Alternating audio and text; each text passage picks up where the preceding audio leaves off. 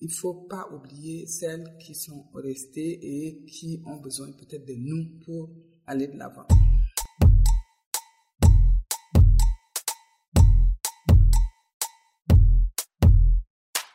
Bienvenue sur Afrodé. Afrodé est un podcast qui part à la rencontre de femmes afrodescendantes, aux horizons et aux univers multiples. Des femmes inspirées et inspirantes que nous allons découvrir à travers leur parcours, leurs choix de vie, leurs engagements et leurs passions. Bonjour à toutes et à tous, je suis Anne-Laure, votre hôte pour cet épisode. Aujourd'hui, je suis partie à la rencontre d'Anne Milamène. À Montréal, sur la rue Beaubien, proche du métro du même nom, se trouve une église. Dans son sous-sol se dissimule une petite coopérative discrète mais aux grandes ambitions. Cette structure est née de la volonté de rassembler, de former et de partager entre femmes et femmes immigrantes de Montréal. À travers ce portrait, j'ai donc voulu vous présenter l'une des femmes qui a initié le projet. Bonne écoute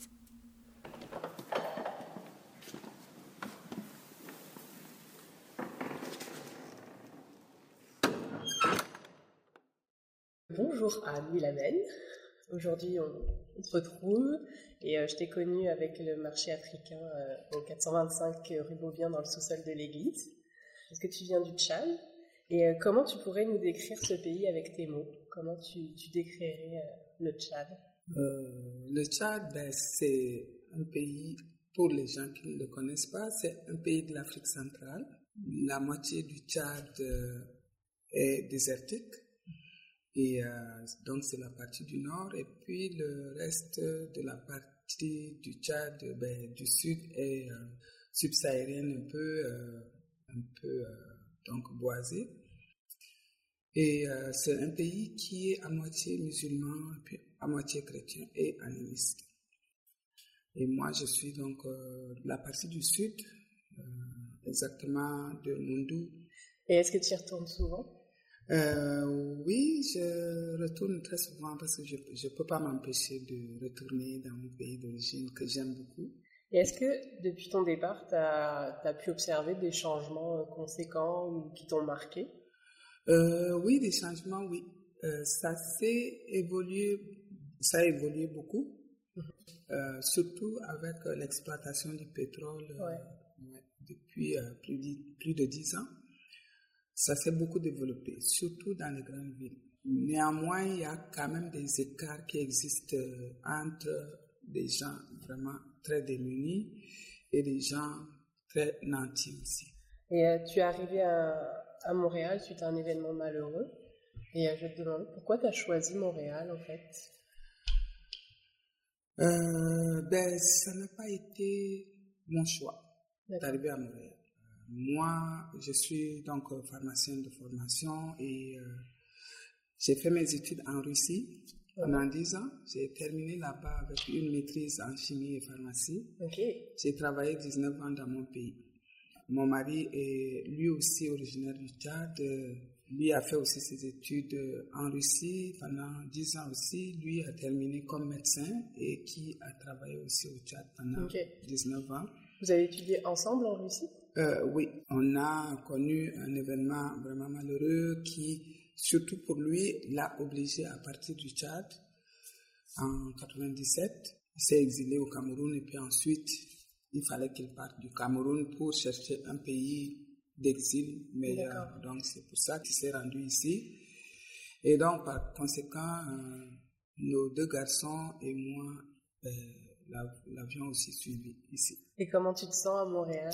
Même si je connais déjà euh, ben, le froid, ici c'est beaucoup plus ben, le peuple. C'est-à-dire c'est quand même des gens, les Québécois sont très ouverts et ça m'a euh, comme vraiment très différent de là où j'ai vécu en Russie avant. Tu étais où en Russie? Euh, Au début, j'ai fait une année à, à Kiev, dans l'Ukraine, l'Ukraine, puis ensuite euh, à Saint-Pétersbourg, entre-temps Leningrad. Comment ça t'est venu en fait ces études-là? Est-ce que tu peux me raconter ton parcours? Comment tu as choisi ton parcours d'études? Dans mon propre pays, j'ai déjà commencé à faire la santé.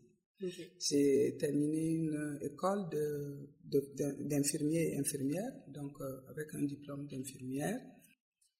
Puis, euh, On avait la chance, il y a quelques années de cela, dans le passé, les meilleurs étudiants étaient envoyés à l'étranger. Le gouvernement m'a envoyé parmi les autres en Russie. Et pour faire la médecine, mais arrivé là-bas, j'ai changé pour faire la pharmacie. Est-ce que c'était en anglais ou c'était des cours spécialement en français ou c'était il apprendre le euh, russe? Oui, il ah fallait absolument apprendre le russe et ça a duré comme ça duré une année. C'est une année de langue, ben, une année préparatoire. Mais déjà après trois mois, on, euh, les profs introduisaient déjà euh, petit à petit, oui, à vos études. Oui, c'est ça. Donc euh, déjà en, chimie, en physique et tout ça, ainsi de suite. Et puis ça se faisait très bien parce qu'on se retrouvait euh, entouré des Russes, Russes, que ce soit dans le campus ou dans les facultés. Donc ça n'a pas été un problème. Est-ce que tu la pratiques toujours? Tu l'entretiens Non, je ne pratique pas, mais comme je l'ai parlé pendant euh, dix ans, ben, il y a beaucoup de choses qui nous ah, sont restées. Oui. Et puis aussi, parallèlement à mes études professionnelles, euh, c'était facultatif. Donc, j'ai appris euh, l'enseignement russe et j'avais terminé avec un certificat d'enseignement russe. Donc, euh, je pouvais enseigner si je voulais et tout ça. Et euh, avec d'autres femmes, euh, trois autres femmes, je pense, ou quatre Peut-être partie euh, la coopérative Oui, ben, je suis arrivée ici à Montréal. Puis d'abord, j'ai eu une surprise. C'est-à-dire, la surprise, c'est ne pas travailler dans son domaine. Ah, à cause des diplômes Oui, à cause des diplômes qui viennent d'ailleurs et tout ça. Donc, ça a été vraiment une grande surprise pour moi. Et l'idée est partie de là le fait que je ne peux, pas travailler dans mon domaine, c'est, euh, je me suis posé la question, qu'est-ce qu'il faut faire et tout. Et la deuxième chose aussi qui m'a beaucoup frappé, c'est que quand je suis arrivé à Montréal, ben, c'est très loin de l'Afrique. Euh, je ne vois pas l'Afrique représentée dans la rue, en marchant, je me pose toujours la question, je dis, l'Afrique est où là? Je ne vois pas l'Afrique. Donc l'idée est partie aussi de faire quelque chose pour représenter l'Afrique. Donc euh, c'est comme ça que euh, j'ai voulu créer la coopérative. Et quand j'ai pensé que moi, je ne peux pas travailler dans mon domaine, mais combien de femmes africaines aussi qui arrivent, euh, ben, africaines ou d'ailleurs, qui ne mm-hmm. peuvent pas donc travailler dans d'autres domaines. Donc l'idée est partie de là, de faire quelque chose pas seulement pour moi seul, mais pour toutes les femmes qui, ont, qui arrivent ici, immigrantes, et qui ont la difficulté de travailler dans leur domaine. Et la diversité, c'est toujours une bonne chose. C'est une richesse. Donc, moi, j'ai mis l'accent dessus. Et puis voilà. le fait de se retrouver, mettre les idées ensemble, ça, c'est toute une richesse aussi. Et euh, peu importe. Euh, au début, c'était, bon, je voyais en tant qu'Africaine, je voyais des femmes africaines, mais finalement, je me dis, peu importe l'origine de, la mm-hmm. femme, mais elle est immigrante pareil ici, donc euh, c'est ça. Et la coop existe depuis combien de temps? Euh, La est créée, a été créée en 2007, en janvier 2007. On est passé par des, euh, des, oui, des bas pendant les crises mondiales, donc, mm-hmm. mais présentement, depuis quelques deux, trois ans, la coopérative se porte très bien. Il y a des choses qu'on n'avait pas prévues au début, mais qui sont venues euh, naturellement, comme ça. C'est-à-dire, le but c'était bon, euh, s'épanouir ensemble et tout ça, mais l'idée est venue aussi de penser aux autres, aux femmes qui sont restées en Afrique. Si on a la chance d'être ici, et puis même si on ne travaille pas dans, dans nos domaines, mais au moins on s'épanouit il faut pas oublier celles qui sont restées et qui ont besoin peut-être de nous pour aller de l'avant. Donc, euh, c'est la raison pour laquelle ben, on a quelques projets en Afrique qu'on soutient. C'est euh, avec les femmes victimes de fistules oui, au Tchad. Et on avait aussi fait des activités pour soutenir euh, au Rwanda aussi, aider euh, des personnes qui vont donc euh, dans des pays comme au Rwanda ou au Burkina Faso, donc pour euh, aussi soutenir, aussi là-bas. Et concrètement, comment marche la coop? Ben, La coop regroupe, présentement, on est huit membres. Parmi les membres, ben, chacun occupe sa place. C'est-à-dire, moi, par exemple, c'est ici que j'ai appris la couture parce que je voulais créer quelque chose qui parle euh, de la culture africaine. Donc, euh, c'était vraiment évident que j'ai inclus euh, la couture et la mode africaine. Parce que quand je suis arrivée ici en 2005, j'ai fait du bénévolat dans une maison qui s'occupe des femmes en difficulté, qui s'appelle la rue des femmes. Après le bénévolat, on m'a embauché, j'ai travaillé là-bas pendant 11 ans pour aider les femmes aussi là. Je voulais créer la coopérative. Je me dis, mais il faut, si je dois euh, parler, faire connaître l'Afrique à, travers ces diverses euh, cultures et tout ça, il y a aussi la, mode. Avant de demander s'il y a des gens qui sont là et qui veulent euh, nous aider dans la couture et tout ça, mais moi, il faudrait aussi que j'ai quelques notions. C'est pour ça que j'ai appris un peu la couture ici. Tu oui. formes aussi d'autres femmes? Même présentement, chacune arrive avec ses connaissances. Il y a des gens qui arrivent déjà couturières. Il y a des gens qui ne sont pas euh, couturiers ou qui euh, n'ont jamais appris la couture, mais qui apportent ce qu'elles ont, ces femmes-là. Et donc chacun a, a, son volet. Il y a des femmes même qu'on a aidé à trouver du travail ailleurs aussi. La coopérative, c'est vraiment de façade. Vous vendez de l'art africain, des tissus, etc. Mais il y a vraiment tout ce qui est derrière. C'est ça. oui, les retrouvailles. C'est ça. Oui, le soutien aux femmes de là-bas, surtout euh, les femmes fistuleuses. Euh, ça fait depuis 2011 qu'on les soutient. C'est vraiment régulier. Régulier. Donc, euh, on a fait des levées de fonds pour leur acheter des machines à coudre, à tisser, puis euh, d'autres matériels aussi. Et euh, depuis quelques années, nous sommes, la coopérative est membre de la fondation FMMS, qui est la fondation mère du monde en santé. Euh, cette fondation a été euh, créée par le directeur général de l'hôpital juif, qui est lui-même chirurgien et urologue.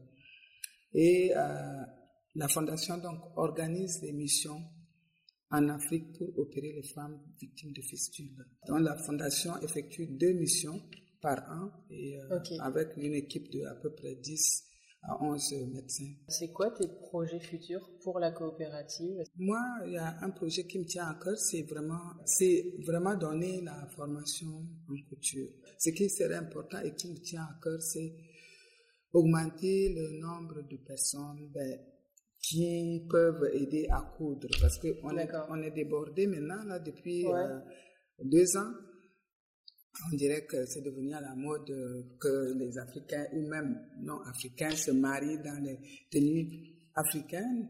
Est-ce que tu as eu des, des modèles, étant enfant, adolescent ou maintenant, qui t'ont, qui t'ont motivé à faire ça, autant familial que des personnalités? Est-ce qu'il y a des gens qui, qui t'ont inspiré en fait à justement faire tes projets?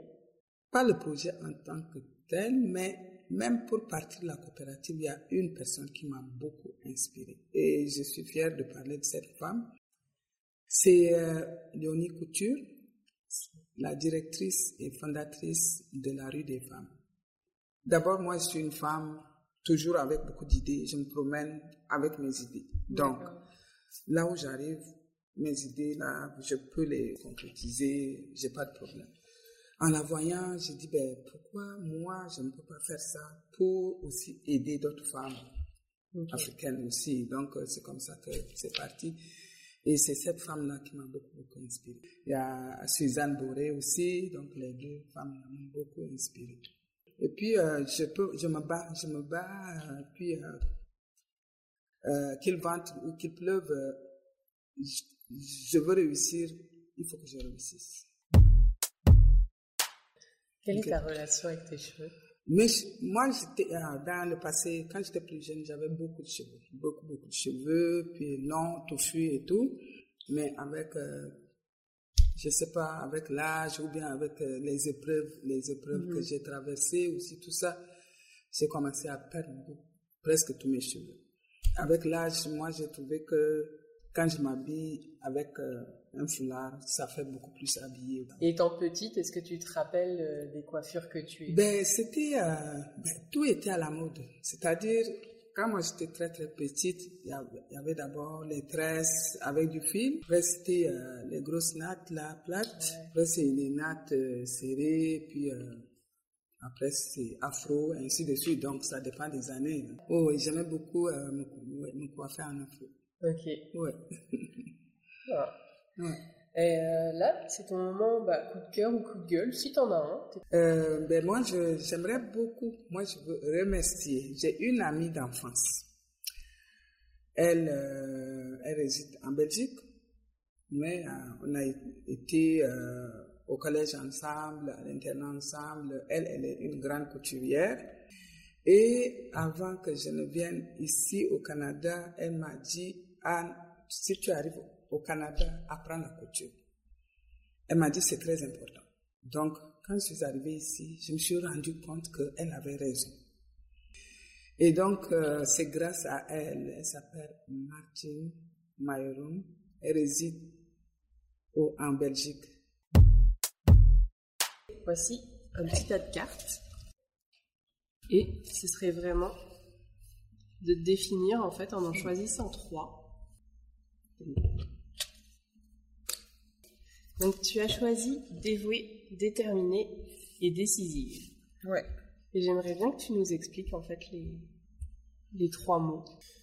Euh, mais dans la vie, quand on choisit, avant de, de prendre une direction quelconque, il faut vraiment, il faut prendre une décision.